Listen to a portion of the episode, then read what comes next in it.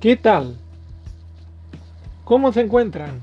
Ahora, Antonio nuevamente presentando un nuevo capítulo, perdón, un nuevo episodio de podcast. Antonio Podcast, Antonio y las palabras. Vamos a comenzar con un nuevo podcast. En esta oportunidad hablando de tecnología, como en el capítulo, en el episodio anterior, en esta oportunidad voy a comentarle, conversar sobre el mini.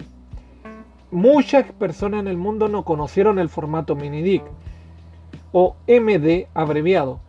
Es un formato, o bueno, fue un formato de audio creado por Sony, empezando por su historia. En, diciembre de 1992 fue lanzado, en 1992 se lanzó con el primer modelo, el MD1.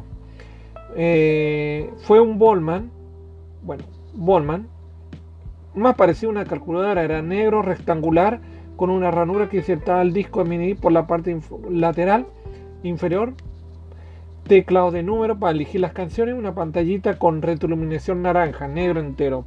Parece una calculadora gigante. este modelo de mini fue el primero de una gran cantidad de modelos de mini D.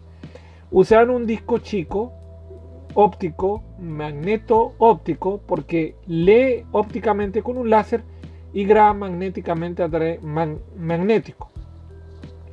Tenía una capacidad originalmente de 60 y 74 minutos.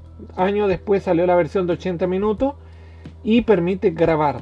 Las primeras versiones de Mini que se comercializaron solo servía para de derecho autor, es decir, eran discos de producción de masa que venían grabados los artistas, como comprar un CD original. Eran mini originales, para resumir.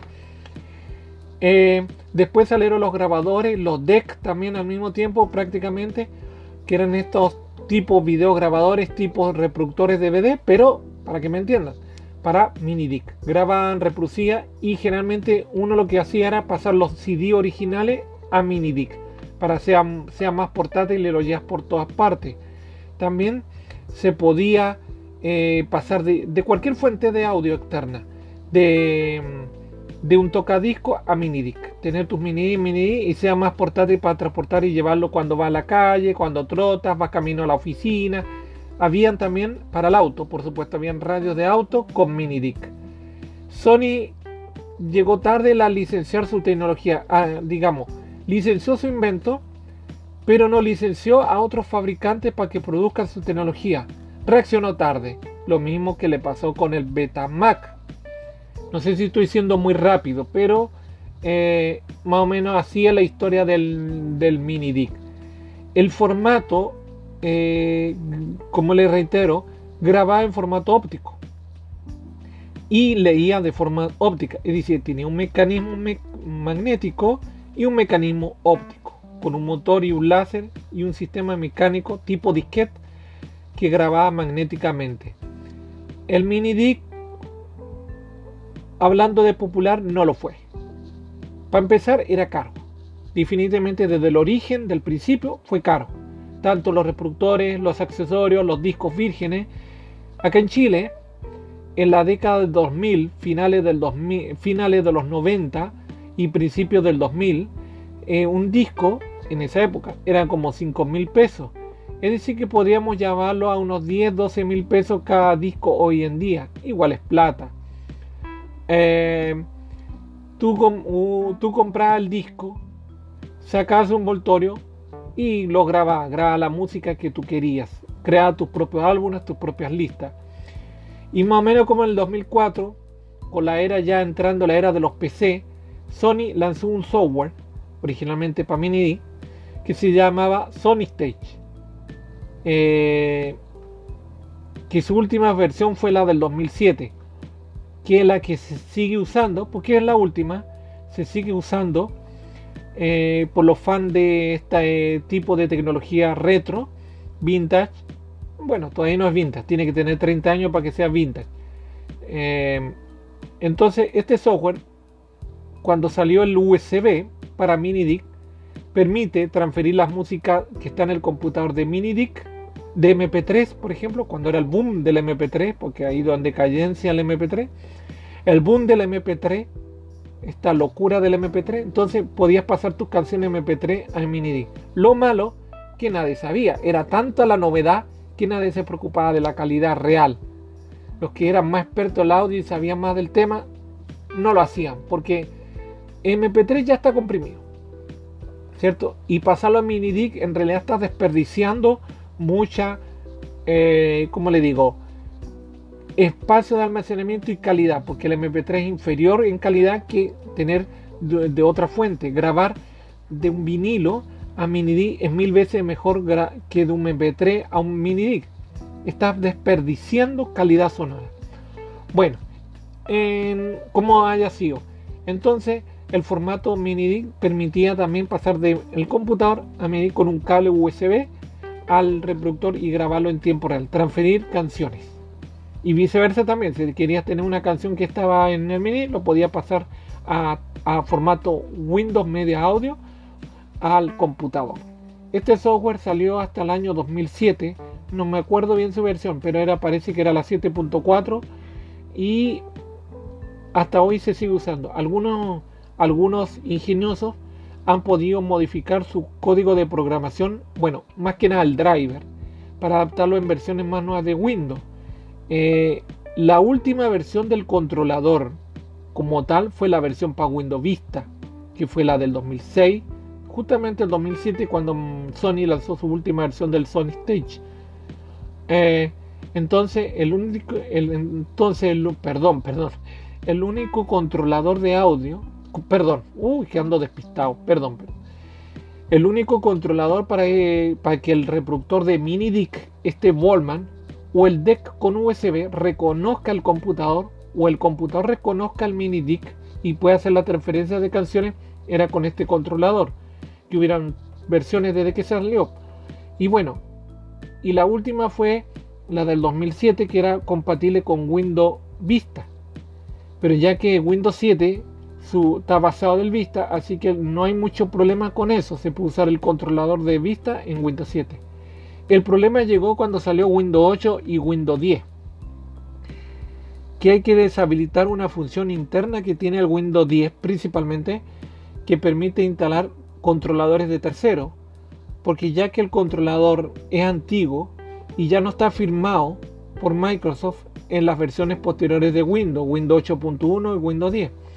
Entonces algunos se han ingeniado en modificar este controlador de vista para adaptarlo y pueda seguir grabando uno desde mini a, de computador perdón, a mini a través del Windows 10.